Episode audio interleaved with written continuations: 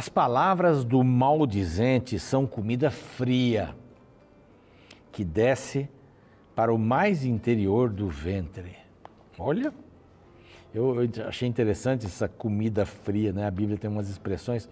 É Provérbios 26, verso 22. As palavras daquele que fala mal dos outros, aquele que só tem coisas ruins, aquele que só é, vomita impropérios, aquele que só fala coisas tolas, baixas. A palavra desse camarada, dessa camarada, são comparadas aqui a comida fria. É, eu, eu, particularmente não gosto de comida quente, né? não gosto de comida pelando, assim, não gosto. Eu dá uma esfriadinha, vai bem. Mas aqui está dizendo assim que comida fria, né? comida gelada, faz mal, desce para o ventre, que negócio parece que não tem gosto. E aqui está dizendo as palavras do maldizente são assim, não são boas. Não são boas. Tem gente que gosta muito de ficar falando, né? Fala mal dos outros, fala mal disso, fala mal daquilo, usa conta é, piadas, né? Piadas de baixo calão, usando expressões baixas, envolvendo é, gênero, envolvendo raça, envolvendo tanta coisa assim não tem nem lógica, é um negócio bem chato. Bem. São palavras frias, não são boas, gostosas. Vai com, vai com uma comida quentinha para ver se não, não vai ter mais, é, mais bons resultados. Então vamos cuidar da nossa língua. Provérbios tem muita, muitos textos aqui sobre uh, as palavras, né? As palavras. Então a gente fica aí pensando sobre isso hoje, tá bom? É a palavra de Deus e este é o programa Revivados por Sua Palavra, aqui da TV Novo Tempo. Um privilégio ter você aqui com a gente. Nós estamos às 6 horas da manhã na TV, nós estamos também no YouTube, o nosso canal é Revivados por Sua Palavra NT. Meu convite é para você ir lá, se, se inscrever, clicar. Uh, no sininho para ter as novidades, um programa novo ele já vai avisando você, é, dar o seu like também e copiar tanto, compartilhar, né? copiar e compartilhar tanto o link do canal como o link do programa, para você ajudar a pregar a palavra. Se inscreva, nós queremos chegar a meio milhão rapidinho e falta pouco, falta bem pouquinho para isso, tá bom? Bom, nós também estamos uh, no Deezer, no Spotify, no NT Play. Lá você encontra vários conteúdos. No Deezer, no Spotify, nós estamos desde Gênesis capítulo 1 até aqui. Então você pode procurar ali. Às 6 horas da manhã, o novo programa é disparado no YouTube. Um detalhezinho para você, tá bom? Bom, nós temos um grupo de pessoas muito especial, são os Anjos da Esperança, as anjas e os anjinhos que nos ajudam com suas ofertas ah, para que a gente pregue o Evangelho em português e espanhol para todo mundo. E a gente está tentando fazer isso. Há programas aqui, são gravados aqui programas em espanhol, em português. Há, há uma gama de revistas que são feitas em espanhol e português também, revistas digitais, as revistas físicas também, rádio, TV, as mídias sociais, os cursos bíblicos. Agradecemos aos Anjos da Esperança. Se você quer se tornar um Anjo da Esperança, aqui um, um número de WhatsApp, escreva lá, faça sua pergunta e vai ser um prazer muito grande ter você conosco nesta empreitada missionária de pregar o Evangelho para tanta gente no mundo. Os Anjos da Esperança também propiciam uh, o recebimento dessa revista gratuita para você. Pais preparados, filhos de caráter. Mais precioso dom que nós precisamos é caráter. Revista bíblica, tem conceitos maravilhosos sobre esse tema. Só você pedir aí neste outro WhatsApp, Pais Preparados. Pronto, aí nós já vamos saber e vamos pedir os dados para mandar a revista pelo correio para você. Tá bom? Esqueça disso. Vamos para o intervalo e voltando, nós temos aí o capítulo de número 6 de Salmos. Aguardo você.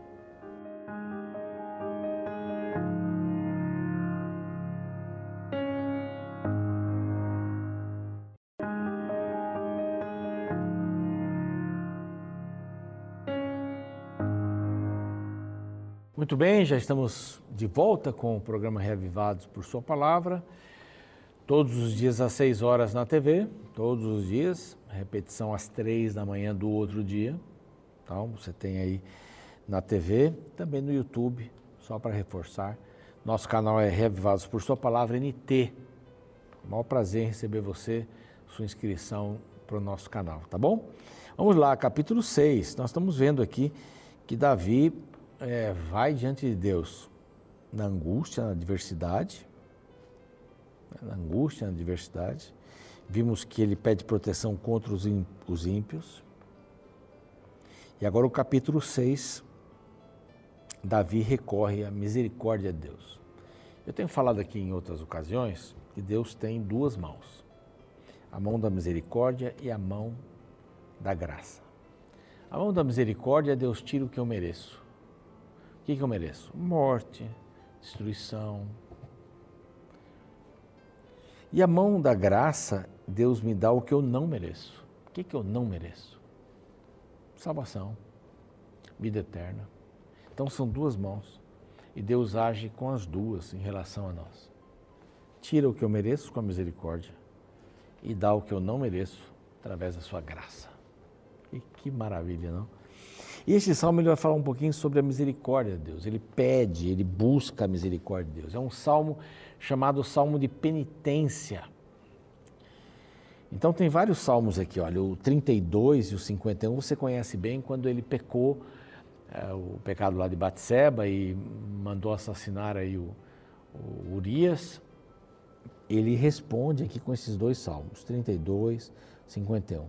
E há outros salmos, o 38, 102, o o 130 e o 143 são salmos de penitência. Este aqui é um salmo de penitência.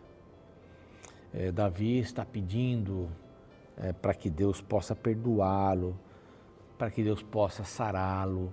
Então, Davi, ele tinha os mesmos problemas que nós temos, até piores, né? Ele era um rei, era perseguido, tinha muita gente que queria pegar o seu lugar, inclusive seus filhos. Ele cometeu alguns erros e esses erros desencadearam assim um descontrole dentro da família. Foram, isso é sério, né? A, a consequência, sempre a consequência. Nossos erros sempre produzem consequências. Não esquece disso. Não é punição de Deus, é consequência. É consequência. Então ele começa assim, da maneira como ele começa esses salmos de, de desespero, de busca de Deus, de clamor. Ele começa: Senhor, não me repreendas na tua ira, nem me castigues no teu furor. É, a chave para obter perdão e a chave para mudança é, são, são algumas coisas importantes para a gente analisar. É humildade, primeiro. Aquele diz assim: Senhor, não me repreendas na tua ira. Bom, não me repreendas porque eu errei.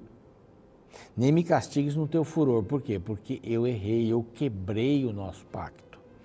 Então é necessário humilhação, confissão, mudança e fé. Para que haja essa, essa busca. Bom, como é que eu vou buscar alguém que eu não tenho, em quem eu não tenho fé? Tem lógica nenhuma. Mas ele diz assim: Senhor, Senhor, é um lamento que ele faz, até o, o capítulo, até o verso 7 do, capítulo, do verso 1, aliás, do capítulo 6, verso 1 até o 7, a gente encontra esse lamento.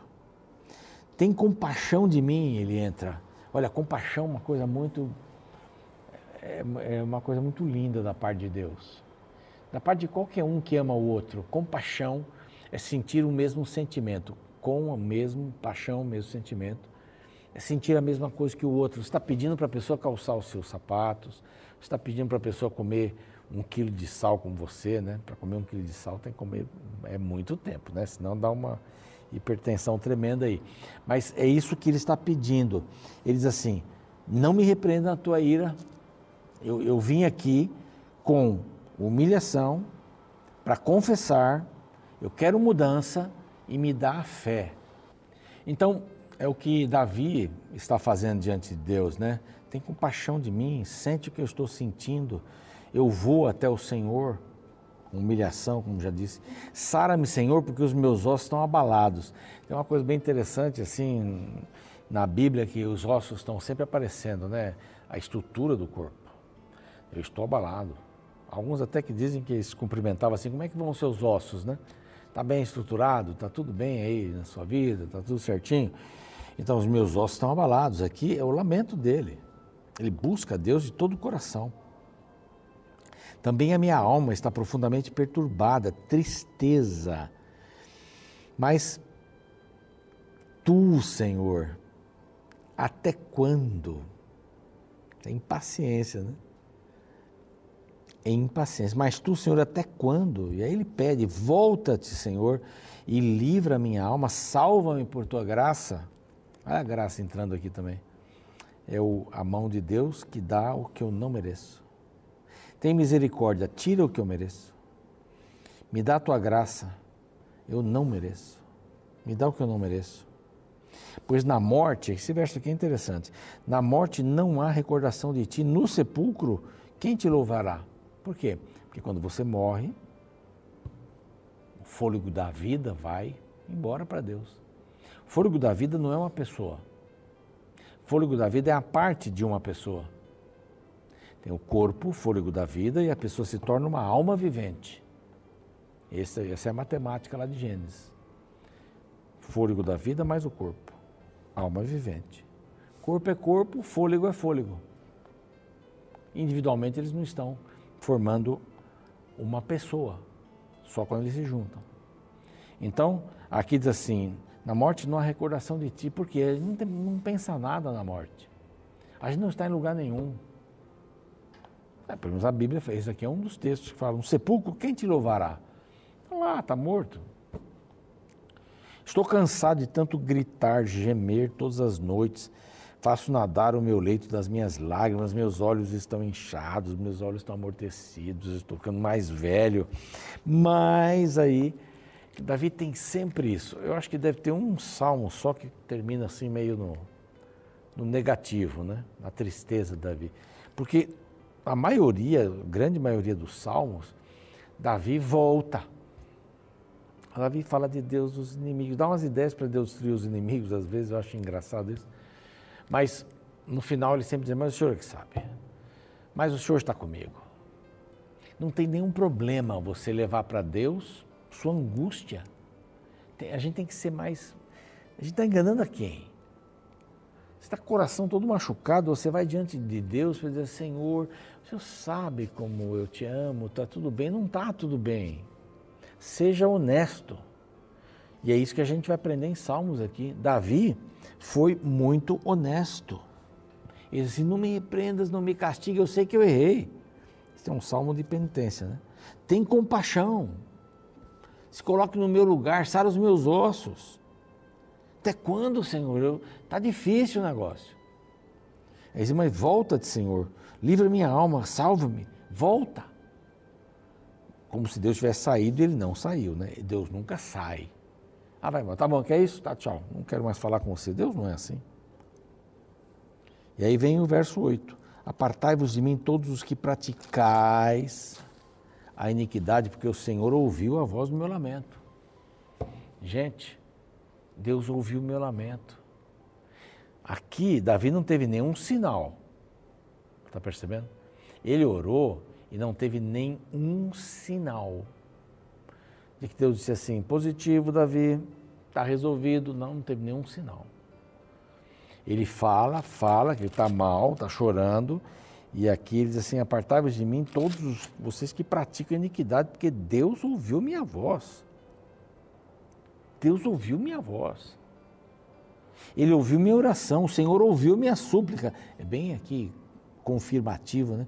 O Senhor ouviu minha súplica, o Senhor acolhe a minha oração. Mesmo que ele não responda com um raio, com um anjo vindo para dizer alguma coisa para você, né?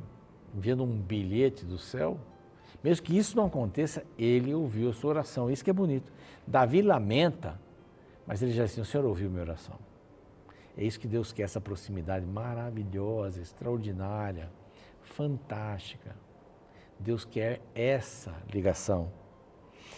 E aí o verso 10 assim: envergonhem-se e sejam sobremodo perturbados todos os seus inimigos. Retirem-se de súbito cobertos de vexame. Por quê? Vocês estão me prejudicando. Eu vou para a única pessoa que pode me ajudar. Ela não precisa dizer nada, ela só precisa me ouvir. Só me ouvir. E eu saio desta conversa com Deus fortalecido. Olha que coisa bacana. Eu saio desta conversa com Deus animado. Por quê? Porque o Senhor me ouviu. Ouviu minha súplica. Vocês estão zombando de mim aí? Pode continuar zombando. Ele ouviu. Melhor vocês irem embora.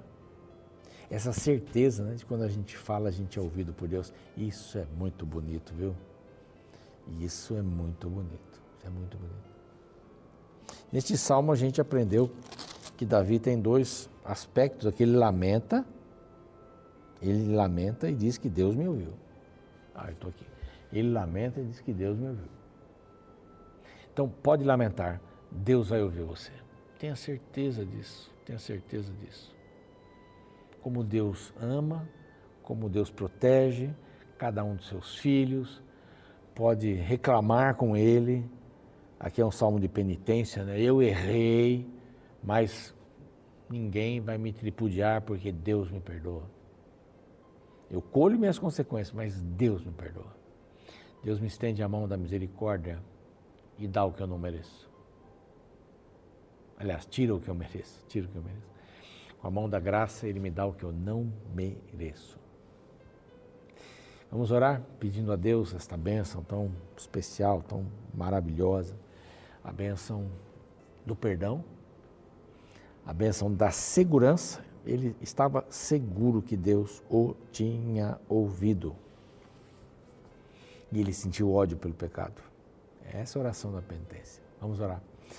Pai amado, entregamos ao Senhor a nossa vida, o que temos, o que somos, desejando, é, ao passarmos por essa experiência semelhante a de Davi, é, do infortúnio, da perseguição, do pecado cometido, possamos também chegar à conclusão de que o Senhor está nos ouvindo e nos alegrarmos por isso o Senhor nos faça reconhecer essa importante ação da tua parte em cuidar de nós. Abençoe as famílias que estão eh, enfrentando problemas os mais diversos, que tenham confiança no Senhor, em nome de Cristo. Amém. O programa segue, eu fico por aqui. Amanhã, capítulo 7 de Salmos. Até lá. Me recordo que alguns anos atrás fui convidado para palestrar em um culto de final de ano. A senhora que me fez o convite estava muito feliz, pois o seu esposo, que tinha aversão à igreja, aceitou que a igreja fosse até sua casa para realizar o programa. A alegria era tão grande que alguns dias antes do evento, aquela mulher convidou várias pessoas para participarem do culto. Porém, algo trágico aconteceu. Um dia antes do programa, seu esposo estava indo para o trabalho quando se envolveu em um grave acidente de trânsito. Levado às pressas para o hospital, ele ficou entre a vida e a morte. Enquanto isso, sua esposa pedia oração a todos os seus amigos pelo restabelecimento da saúde de seu marido. No dia seguinte, justamente na data agendada para a realização do culto de ações de graças, me dirigia para a casa daquela mulher, mas não para celebrar um culto de gratidão, mas para participar do funeral do esposo dela. Quando cheguei ao local, percebi que a viúva estava sob efeito de calmantes. Mesmo assim, ela chorava bastante. Quando me viu, ela me abraçou e então me perguntou: Eu só quero saber uma coisa. Por que Deus permitiu que isso acontecesse? Por quê? Diante dos questionamentos daquela viúva, tudo o que consegui fazer foi ficar calado, pois não tinha explicação para o que havia acontecido. Sabe, até hoje aquela pergunta me incomoda. Quantas vezes, diante do sofrimento, a primeira pergunta que surge na mente é o porquê? Tal questionamento expressa uma mente inquieta que quer saber as razões e exige explicações. Porém, essa é uma pergunta cruel, pois nem tudo tem explicação neste lado da vida. Uma segunda pergunta bem comum é: o para quê? Diante do sofrimento, alguns argumentam que o melhor é procurar entender qual o objetivo da situação. Partindo do pressuposto de que tudo tem uma razão para acontecer, buscam extrair uma coisa boa das coisas ruins que acontecem. Embora parte de uma perspectiva positiva, tal visão me incomoda, pois eu creio que existam situações para as quais não encontra-se lado bom nem útil. Diante da insuficiência do porquê e do para quê, surge no Salmo 6 outro tipo de pergunta. Esta se importa menos com o presente e olha para o futuro. No verso 3 e 4 lemos: Também a minha alma está profundamente perturbada, mas tu, Senhor, até quando? Volta-te, Senhor, e livra minha alma, salva-me por tua graça. Sabe, a Bíblia não explica de forma clara como o pecado começou.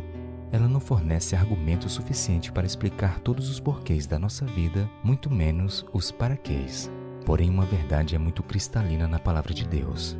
Desde o primeiro até o último capítulo da Bíblia, uma promessa que atravessa todas as suas páginas é que um dia o sofrimento deixará de existir. Um dia o pecado será destruído para sempre. Um dia as explicações para o sofrimento desta vida não mais importarão, pois as lágrimas ficarão no passado e a morte será um inimigo totalmente vencido.